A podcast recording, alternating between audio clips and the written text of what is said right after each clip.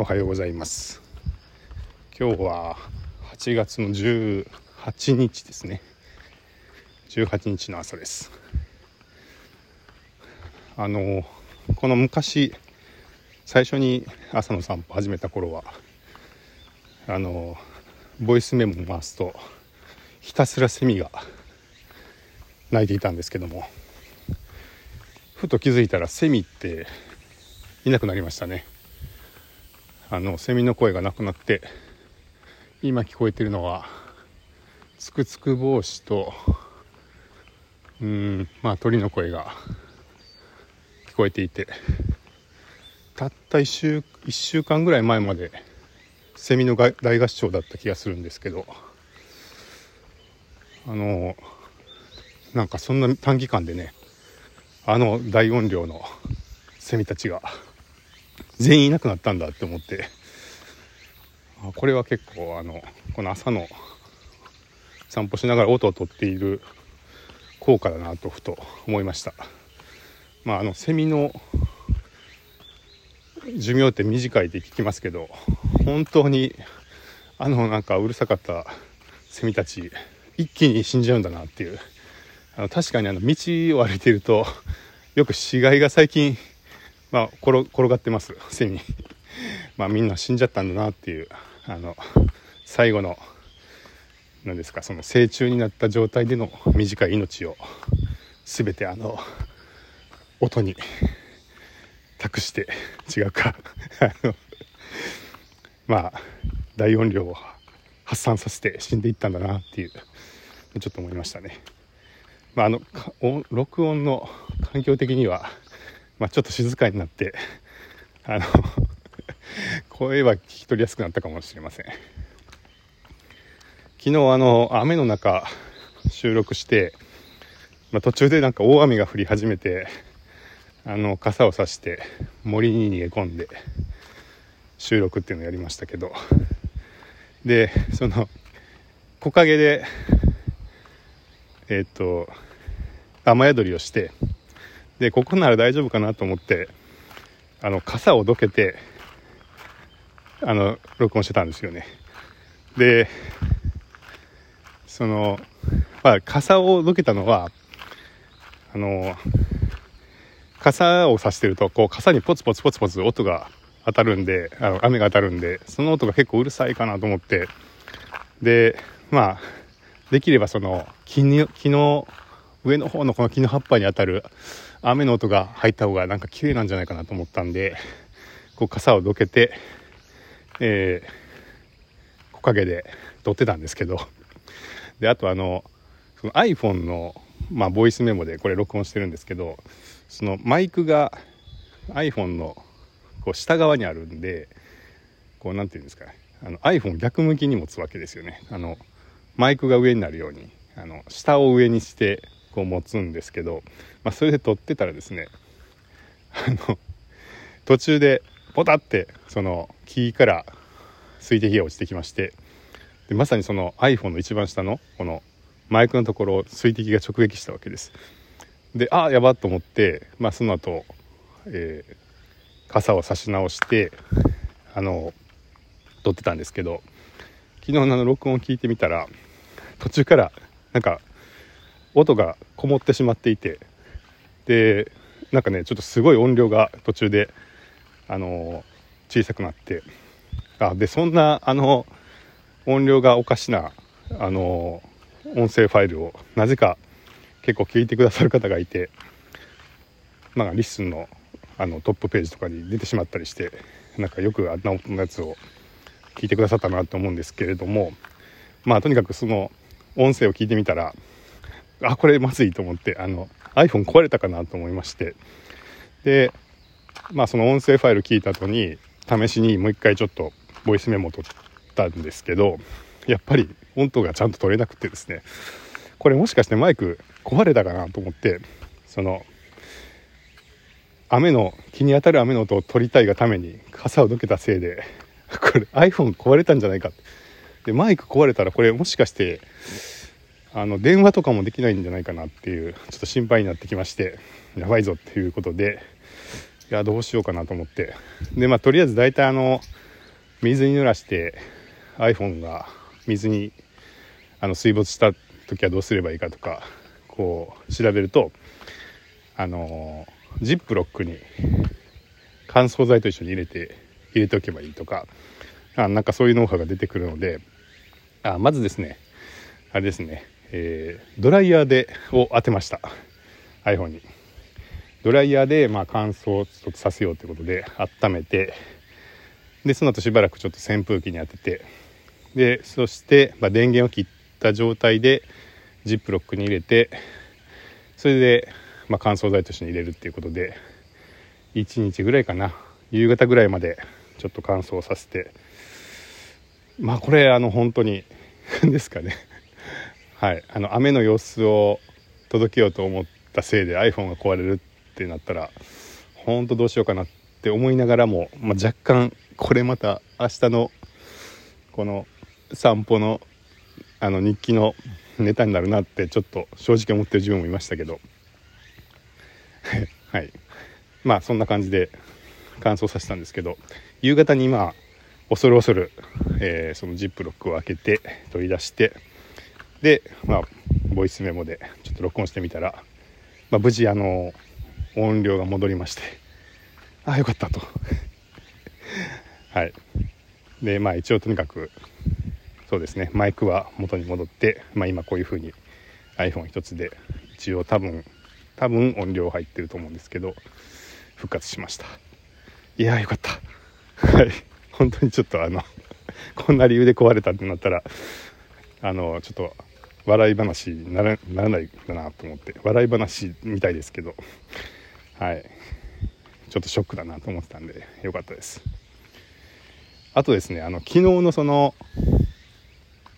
雨の収録というか雨の散歩の副産物としてもう一個思ったことがありまして。あまずあのこの声の日記。これ何で撮っているかっていうと、えー、1個前のあのリッスンニュースでもちょっと喋ってたんですけどその小田陣さんという方が、まあ、1日1杯っていう声の日記を始められて、まあ、他にも何人も声の日記を LISTEN でされているのを聞いていてでまあ面白そうだなっていうので自分も挑戦してみようかなっていうのでやってやり始めてやろうとしてるんですけど、まあ、なかなかうまくいきませんみたいな話をしてたらその小田陣さんがその結構コツをまとめていらっしゃいましたっていう紹介をしたんですね。で、まあ、その紹介のさらにアンサーソングアンサーソングじゃないですけど あのまた次の日のその小田陣さんの声日記で、まあ、お返事が来ましてでまあそのリスニュースの中では一人笑いそのできるだけ面白いと思ったら笑いましょうっていうところがなるほどって思うんですけど難しいですよねみたいな話をしてたんですけど、まあ、それについて結構深掘りをしてまたまたいろいろ答えお答えくださってでまあでもそれ聞いて本当すごいなって思ったのはその小田陣さんはなんかそのまあ笑いが多いポッドキャストポッドキャストっていうかあれですねその「オールナイトニッポン」とかで好きな番組っていうのが結構自分でこう笑う人のパーソナリティの番組が好きだっていうことに気づいてでその笑い声を入れるようにしようっていろいろ試行錯誤されていたっていう。ででもなかなか最初やっぱうまくいかなくてでなんか自分で喋ったやつに対して自分で笑いを後から笑って後でそれをこう吹き込んでというかあの合わせてみたりとかなんかそういう試行錯誤したりとかしながらそれでもなかなかうまくいかなくて結構練習されてたっていうのをあの聞いてあ本当にやっぱりそれぐらいのことをされてたんだなと思って、まあ、ちょっとあやっぱりそうなんだっていうのがまあ驚いたというかあの思いましたしすごいなってちょっと純粋に思って。ででもまああのー、他の方もやっぱりそれぐらいあのね練習とかしたしないとやっぱりなかなか難しいんだって思ったら逆にまあそんな簡単にはできないのは当たり前なんだからちょっとずつ試しながらやったらいいんじゃないかなって思ってでただあんまりその取り組みをそのリスニュースであの公式のねなんかあのサービスのお知らせでやるわけにもいかないのでまあちょっとあのちょっと前に作っていたこの散歩の時の環境音だけを撮るっていう最初コンセプトだったこの朝の散歩の中でちょっと声をとってみたんですけど。でそしたらまあ急に雨が降り始めてで思わずというか森に逃げ込んだっていう、えー、経緯だったんですけど。それでですねちょっと僕が一個思ったのは森の中あのすごい喋りやすかったんですよね。でえこれなんかなんだろうなと思ってで普段あのそ一人一人喋りを試した時にどういう環境で撮っていたかっていうとあの部屋なんですよね。あの自分の、まあ、家だったら自分の書斎。書斎の部屋だし、まあ、会社会社だったらオフィスのなんか自分の個室だったり会議室だったりっていう。であのなんかやっぱりねあのうまく撮れないなって思ってたんですけどこれとその森の中っていうのの違いを考えたら一番違うのがその周りに知ってる人がいないっていうことなんですよね。でやっぱなんかそれで思ったのはやっぱすごく実は、まあ、意識しないしてないそんなに意識してるつもりなくてもその例えば自分の部屋でなんか一人で撮ってる時にもしあの家の人とか前の人とかがパッと入ってきたらどうしようみたいな。これなんて思うんやろうとか何撮ってたみたいな感じで思えるんじゃないかみたいな。なんかまあその別に入ってきても多分何もそんな悪いことは起きなくてこういうことやってたよって言ったらへえ面白いねで終わると思うしなんか冷静に考えたら別にそこそんなに気にしなくていいと思うんですけどなんか意外と自分はそのなんか近くに知ってる人がいたりとかするとなんかその人のことを結構気にしてるんだなってちょっと思って。で、それがまあその雨が降ってね、なんか、ヒヤーって思いながら駆け込んだ森の中で、まあさすがにここになんかその知り合いが来たりはしないわけですけど、なんかそういうとこだと結構心置きなく話せるんだと思って、まあなんかすごい気にしい、自分がすごい気にしいなんやなっていう 思ったし、まあでも逆にあの、要するにちょっと知ってる人がいない場所に行けば、割と簡単に取れるんだったら、まあ、そうすればいいかなっていうことで意外とこの朝の散歩中に山の中で撮るのはいいんじゃないかなっていうことで今日もこの山を歩いて散歩してます。はい。何なんでしょうねこの気にするっていうのは。本当あのそんなの気にしなければいいやんって頭では思うんですけど、まあ、なかなかこう体がついてこないというか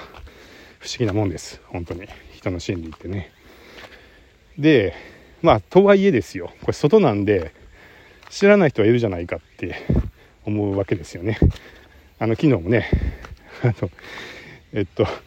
雨の中で急いで森に逃げ込もうとしててあの思わずあ急いで歩いてたらクロックスが抜けてしまってでおっとっとってこう裸足になって歩いてたんですけど、まあ、それをその犬の散歩をしていた方が見ていてなんかあらまあみたいな感じで反応されてたんで、まあ、そういうその普通にやっぱ街なので街というか外なんで、まあ、歩いてる人とかはいるわけですけどやっぱりそこはそんなに気にならないというかうんなんですよね。これ不思議なもんで。なんかまあちょっと電話に向かって喋ってる変な人いるなみたいな感じで思われるかもしれないですけどなんかそこはあんまり自分は気にならなくて、えー、まあこれちょっとでも何か似てるなって思ったらあの僕その仕事をする環境も結構それに近いものがあって実は、えなんでしょうね、オフィスで同僚と机を並べて仕事をするっていうのが、あんまり得意じゃないんですよね。これ結構あの会社員としてどうなんだっていうあの あの問題も問題があるわけですけどもうんなんかその知ってる人が近くにいると集中できないっていうのがありましてまあそれでいろいろ試行錯誤した上で結局今もちょっと半個室みたいなところで自分のパソコンを置いて仕事をする時間が長いんですけれどこれがでもなんかあのカフェとかあとは図書館とかあとはそのコワーキングでも知らない人が多いとできるっていうのは結構普段からありまして。でじゃああの人がね一切いなければいいかっていうと全然そんなことはなくてなんかこうやっぱ一人っぽっちだとちょっとこうやる気が出なくなったりとかあのまあなんかぼーっとしちゃったりとかするんですけどこう周りにやっぱり一生懸命仕事してる人たちがいるとあ自分も頑張ろうと思って、まあ、力をもらえて頑張る気になるんで結構人がいること自体は好きなんですよね。なんですけどなんかそれが知り合いだとなんか気になってしまうっていうのがあってで結構まあその今回の録音の件があってこう思い返してみるとあのそうやってこうあんまり知らない人自分と距離のある人が周りにいる環境みたいな環境をいつも探して仕事をしようとしていたなみたいなことも思って。まあなんか自分としてはあのなんかどっかでそういうこう心理があるんだなってちょっと気づいた朝でした、はい、ちなみにあのそのクロックスが脱げたくだりに対してキャンパスさんがコメントをくださいましてあの裸足にクロックスはよく脱げるんで気をつけた方がいいですよっていうすごい具体的なアドバイスもいただきましてありがとうございました。あのそうですね。濡れるとつるんって滑って結構脱げたりするんですけどまあただ雨の日って普通のね靴下に靴を履いてとかって出かけちゃうとあの傘をさしててもそれでもやっぱ濡れてしまったりするとまた乾かさなくちゃいけないみたいなねことがあるんですけどこの裸足にクロックスって確かに濡れますけど何て言うか足足ってウォータープルーフじゃないですか。ねなんか皮膚って濡れてもまあほっときゃ乾くみたいなあのね生地あの布みたいに乾かなくていいんで 濡れても全然大丈夫だなっていうのでやっぱりその雨の日とかは意外とその、まあ、靴下履いてさらに靴履いてとかそれを長靴にしようかっていうよりも逆にこう裸足に近くなっていくっていうね方がまあ後が楽だなっていうことであちょっと僕はやっぱりこの裸足にクロックスっていうのはちょっとあのやめられないかなと、まあ、気軽でいいですよね。はいなんて思ってます。はい。まあちょっと長くなりましたけど。あの結果的に、えー、大雨に降られたせいでなんかちょっと一つねあのこの自分一人で録音するっていうのが、まあ、自分がやりやすい環境っていうのはなんかどんなもんなのかっていうのがちょっと分かったっていうのはなんかすごい棚からぼたもちじゃないですけどなんか雨のおかげで森に行けばよかったんだって分かったっていうね。あの収穫がありました。